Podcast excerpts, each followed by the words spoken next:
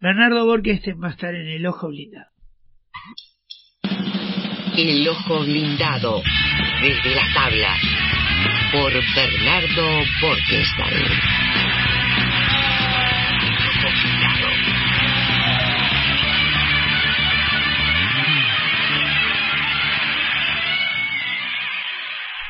Bienvenido, Bernardo, como siempre. ¿Cómo anda, Gustavo? Si vamos a hablar de Juernes, un saludo para Antonella. Claro, sí, es verdad, ella impuso eso, ¿no?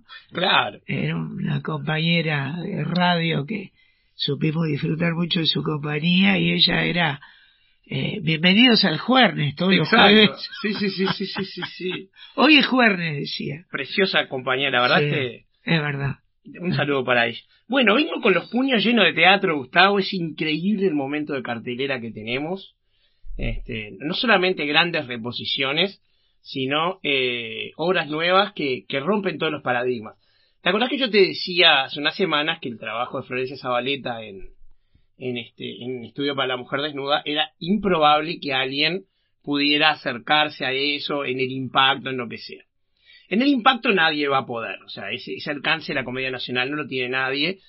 Y, esa obra marcó la historia del Teatro Nacional y punto. Sí, además también tuvo el impacto del estreno, nueva gestión, son muchas cosas, ¿no? Sí, pero la obra por sí este, es, algo impactante, es como Tebasland.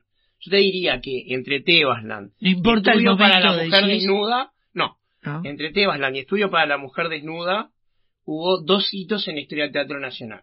Tebas Land alteró el teatro mundial, punto. Ya está traducida en 20.000 idiomas, hecha en 70.000 este, versiones. Y Estudio para la Mujer Desnuda recién arranca. La, autora está en España, así que veremos.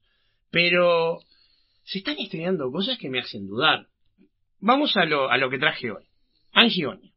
Oh. Onírica. Eh, con un subtítulo, Si dejamos de soñar, morimos es un, una bestialidad lo que hace esta mujer. Eh, Angionia eh, baila, actúa, y se metamorfosea en escena, sí, se metamorfosea en escena, pero sin recurrir a artificios, este, eh, se envejece y rejuvenece de una manera increíble. Es un estilo distinto, ¿te acordás lo que yo te decía de las personas que pueden actuar fuera de su edad? Lo que hace este Angie no es eso, pero eh, está haciendo como una serie de, de obras unipersonales sobre grandes mujeres, y generalmente grandes mujeres eh, olvidadas por la historia. El primero fue Ser Humana, sobre Sabina Spielrein, una, una psicóloga que fue instrumental en la vida de Freud y de Jung, y que solo sobrevive de ella una nota al pie en un escrito. Y ahora se la rescató. Y ahora una luchadora social, Emma Goldman, que llega este, a, Estados Unidos huyendo del horror en Alemania, pero este, en el siglo XIX, no del horror de los nazis. Y se encuentra con una sociedad que no entiende, con un idioma ajeno, y empieza a crecer como persona, decide una vida muy libre, era lo, que hoy llamaríamos poliamorosa y que en aquel momento anda a hacerlo en aquella sociedad. No te olvides que los Estados Unidos es una sociedad extremadamente puritana. La, revolución de los hippies eh, reacciona a, esa este, particularidad de los americanos.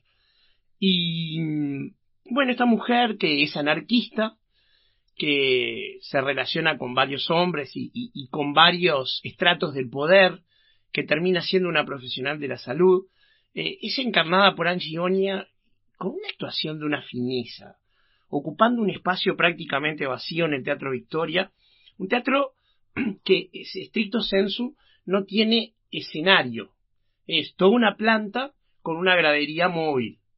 Entonces, esa enorme planta está, es proteica, cada grupo la, la reacomoda como le da la gana o los rubros le permiten.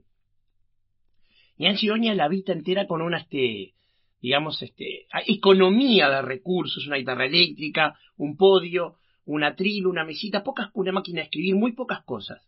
Y ella va recorriendo todo, eh, actuando distintas distancias, aparte, este, hablando un idioma extranjero, porque es mm una persona interpretando a otra que habla un idioma extranjero y con una pequeña fascia que es parte del personaje que es increíble cómo lo hace. Yo, claro, uno no es actor, no sabe este, cómo se mueven los hilos de eso, pero como crítico me maravillo cuando veo una interpretación tan perfecta como lo que hace Angie. Y aparte está el carisma de Angie Angie es una persona carismática, fancillo. Ella te, llena un, te llega a un lugar y te llena el espacio. Es un texto de ella con dirección de eh, Freddy González, que es un este ya es su segunda dirección de Angie, pero es una persona con una trayectoria enorme en, en carnaval, contra farsa, curtidores de hongos, eh, una voz, pero este, ni en 10 años voy a llegar al 10% de la voz de ese hombre yo, ah. ni en 10 años dije, ni en 100 años. Este, y claro, es locutor, pero este, es increíble lo que está haciendo con estas direcciones. Tiene un, este, este, una cercanía muy especial con Angie, obvio, pero el trabajo este es increíble, como les digo. Estoy, estoy repitiendo la palabra increíble porque estoy arrebatado con esta obra. No me siento capaz, sin la posibilidad de sentarme a escribir, a estructurar ideas en serio, de poder transmitir lo que estoy sintiendo por una obra que es fabulosa. Quedan varias funciones. Las funciones este, son el Teatro Victoria eh, viernes y sábados, si no me equivoco. Está dentro de esta tradición de obras muy cortas, pero no tan cortas, 80 minutos, no llega hora y media. y nada, no, puedo contar más porque la gente tiene que ir y ver de qué se trata. Pero es increíble. Realmente voy a, voy a utilizar esa palabra por última vez hoy porque la gasté. Y eh, después eh, tenemos otro estreno, una obra en una temática completamente distinta.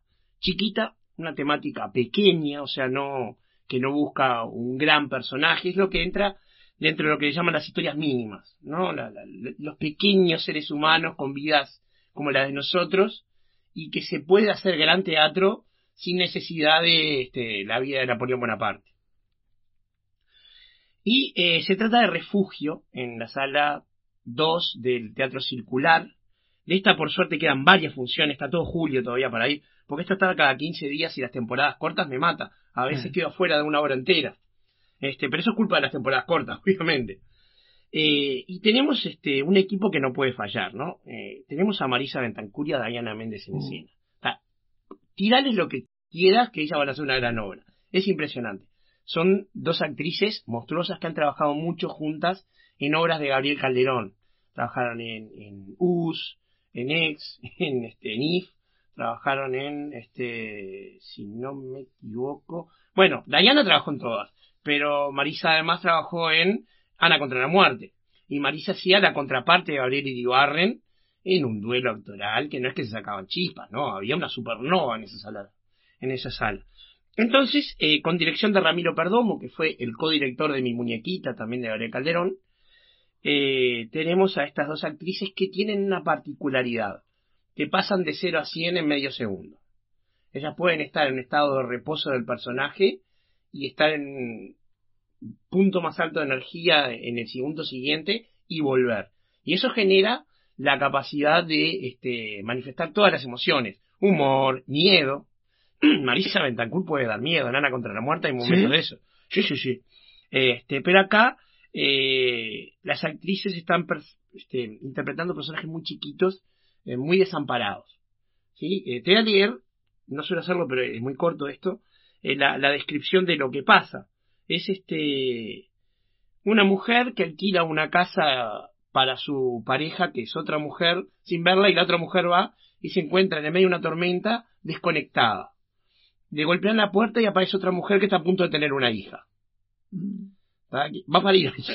Entonces, este, todo lo que se desarrolla a partir de eso, como dos desconocidas se conectan, plantea una obra desde el punto de vista de la feminidad increíble. No hay hombres en esta obra, eh, no se nombra ninguno, por cierto, pero además el papel masculino está reducido a una especie de, este, lo dice el personaje de Diana, el, el, que me embarazó de alguna manera. el único papel de él fue generar esa hija y no sirve para nada más.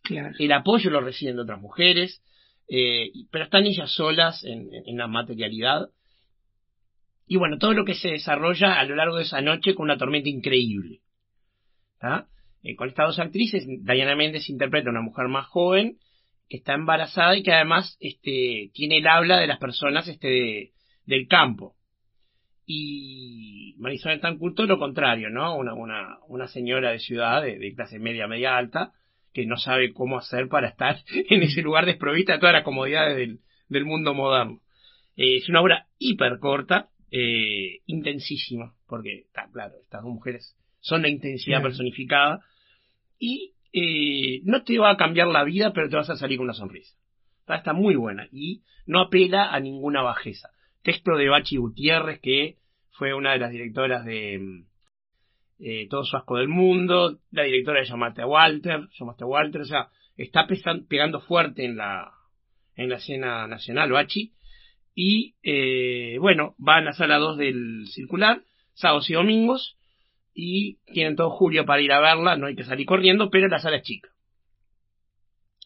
Después está Llamaste a, Walter en el ciclo Clara en el Solís de, Josefina Trías. Ya pasó el 4, la única función de Clara, eh, de, perdón, de terrorismo emocional, que fue la función número 100 y llenó el Solís.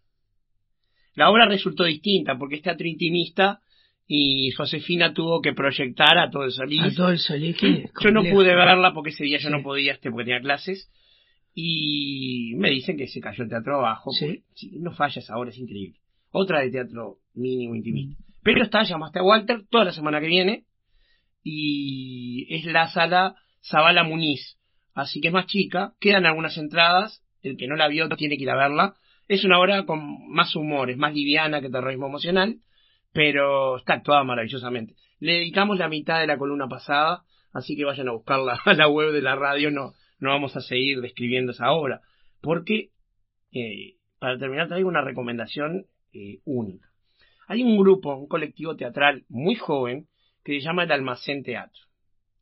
Esta gente se llama así porque su primer eh, lugar de trabajo era un ex almacén que habían acondicionado como una pequeña sala underground.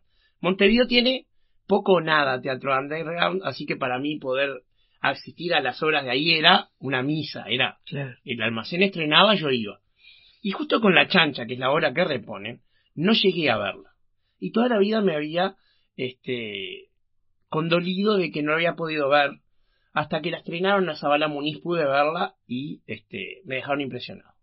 Algo siempre los planteos del almacén son originales, son historias que no te las veías venir, ya sea Langostas, Claudia la mujer que se casa, Casi maestra, eh, o esta la chancha, o galgos, nunca te ves venir la historia, es muy surrealista siempre, eh, y son un elenco, digamos, que trabaja juntos, casi siempre el dramaturgo Leonardo Martínez, en este caso la dirección es de Andrés, Andrés Hubener, y ¿Cómo describir el argumento? Se trata de una familia que tiene un frigorífico, van a comprar animales, pero la, este, la hija se enamora de una chancha, el hijo se enamora de una chancha, y todos los animales son interpretados por personas, así que están antropomorfizados, eh, en, un manejo muy físico del teatro, pero también con un texto muy inteligente y muy cuestionador, porque se está este, metiendo desde un punto de vista representativo el tema del animalismo. Eh, como siempre que a mí me gusta una obra, el tema se mete sin panfleto, se actúa, y vos sacás tus conclusiones. Pero eh, cuando uno ve al colectivo del almacén, esto no falla. No sé si le va a gustar, pero la obra va a estar buena. A veces pasa que una obra buena le pega a uno donde no puede disfrutarlo. Pero este, en este caso no es así. Eh, entonces, como te decía, la hija de la familia quiere un chancho para salvarlo de la cuchilla. O sea, una familia que tiene un, este, una yacinería, creo que era, la hija quiere salvar un chancho. Y en el proceso eh, se encuentran con esta familia, ahora este, corrijo lo que dije en algún momento, que el hijo de los dueños de, la chancha se había enamorado de la chancha. Te genera una situación disparatada, todo. Y eh, el escenario es muy difícil, no solamente de instalar, sino también de recorrer, porque tiene varios niveles y requiere un poco por esas físicas por parte de algún actor joven.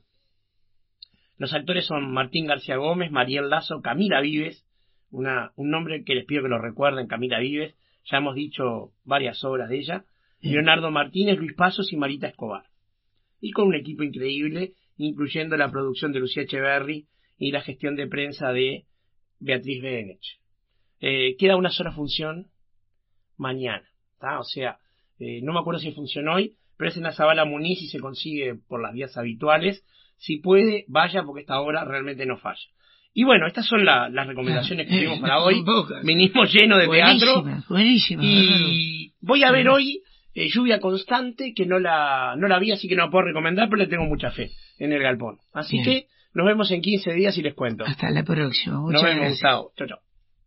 Quiero ser aire, decía, y era viento. Quiero ser agua, y era lluvia.